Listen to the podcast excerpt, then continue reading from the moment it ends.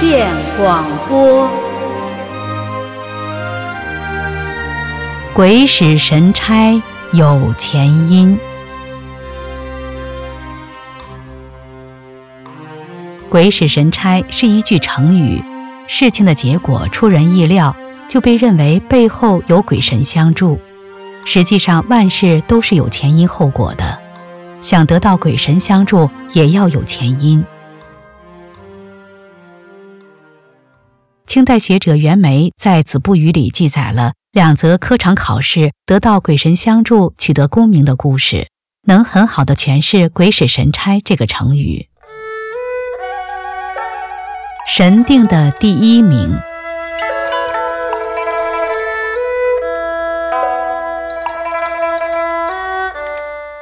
江西有个叫周立堂的学士，参加雍正元年乡试，这一科的试题是“学而优则仕”。周立堂的文章写得十分深奥，仿考官张某读不懂他的文章，大怒，用红笔批注教改，然后放到不能录取的卷子堆里。到了晚上，各房的考官都回去休息了，仿考官张某忽然说起胡话来，还自己扇自己的耳光，说。这样好的文章你却看不懂，还厚着脸皮做仿考官，自骂自打不停。家人以为他中风，就急忙把各位防考官请来翻检张某批的卷子。他们看了周立堂的文章，也都不很理解，于是说：“试着把此文卷送上去，怎么样？”大家都同意了。主考官是礼部侍郎任兰芝，他看了这份卷子后，惊叹地说。这真是奇闻，所有考卷中没有比他更好的，可以定为第一名。当时副主考官德公看文看得倦了，趴在案子上打瞌睡。任兰芝等他醒后，告诉他这份文卷的情况。德公问编号是什么，任兰芝说是男字第三号。德公说：“不用看了，就确定为第一名吧。”任兰芝问他原因，他说。我刚才睡得正熟，忽然见有金甲神来向我祝贺，说：“你的第三个儿子中了第一名，现在得男字第三号卷子，岂不是应验了吗？”说完，再看周立堂的考卷，也大加赞赏，于是定为第一名。张榜公布后，大家问周立堂：“本次乡试仿考官张某梦中一语是怎么回事？”周立堂什么也不知道。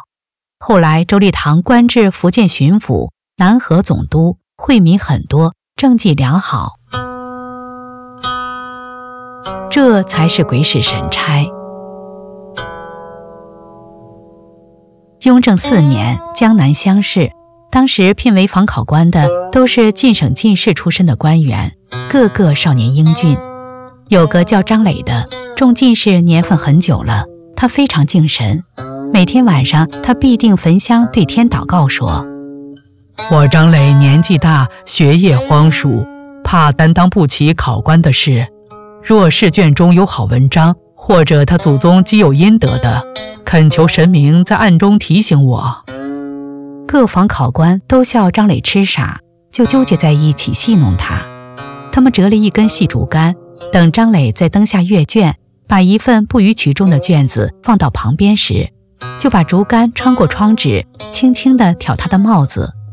这样挑了三次，张磊十分吃惊，以为是鬼神果然显灵了，就整顿好衣冠，向空中祭拜，又祷告说：“这张考卷文章确实不好，但神明提醒我，想来这个考生一定积有阴德。如果真是这样，求神明再像前面那样指示我一次。”那几个仿考官们听了，心里更加暗笑。等他再次把这张卷子放在旁边时，又用竹竿挑他的帽子。这次张磊不再看卷子，并把卷子一直捧到堂上，准备交上一级复审。但那两位主考官已经休息了，于是张磊去敲他们的房门，告诉他们，因为深夜神明提醒他，他才来找主考官审定。主考官沈进思读了这张卷子，说。这一篇文章写得很好，完全可以取中。你何必借口神明指教呢？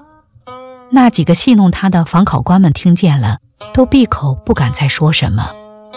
等到张榜后见这张卷子也被取中了，大家都喧闹起来，笑着告诉张磊说：“这是我们戏弄你的。”张磊正色说：“这不是我被各位戏弄，而是各位被鬼神戏弄了。”大家听了，仔细想想，反倒觉得张磊讲的很有道理。原来这就是鬼使神差。这两则故事没有点明得到鬼神帮助的这两个考生的家庭情况以及人品如何，但是可以肯定的是，鬼神做事也要遵循天理。没有他们家族或者他们自己的积德在先，鬼神也不敢暗中相助。人看不到积德与福分的关系。但是鬼神看得见，有德者，鬼神才敢出手帮助。今天的中国人已经不相信这些了。你讲三尺头上有神灵，他会抬头看，因为看不到，他就会不相信。今天的中国人不讲积德，讲奋斗、斗争、拼搏，只要能得到钱财名利，什么事都敢干。活摘法轮功学员器官、谋取暴利的罪大恶极之事都敢干。把行善积德当作封建迷信排斥掉了，殊不知这才是真正重要的。天地神灵看重的偏偏是这些。中共摧毁传统文化，用无神论、进化论把中国人变异到了不重德、只会做坏事、造业的可怕地步。人不知道造业到一定程度就是生命的毁灭，但是神佛知道，人悟不到、悟不透这个理。不愿意行善积德，神佛也没有办法。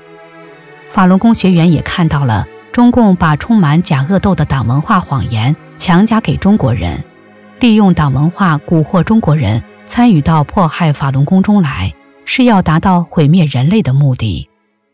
所以，法轮功学员面对中共群体灭绝式迫害的压力下，秉承神佛的旨意，站出来讲真相，唤醒人的善念与良知。把人拉回传统路，重拾传统价值观，分清善恶，行善积德，就是在救人。中共迫害法轮功，阻止世人接触法轮功真相，诋毁真善人，还是为了毁灭人类这个罪恶目的。人想得到神佛的帮助与护佑，只有改变观念，一心向善，顺应宇宙特性，真善忍，做好人，不断的提升生命境界。行善积德，生命的未来才能越来越好。按照中共的假恶斗做下去，只能远离神佛，不断的造业，业力积累到十恶不赦的程度时，就会面临形神全灭的可怕未来。这是生命的真正销毁。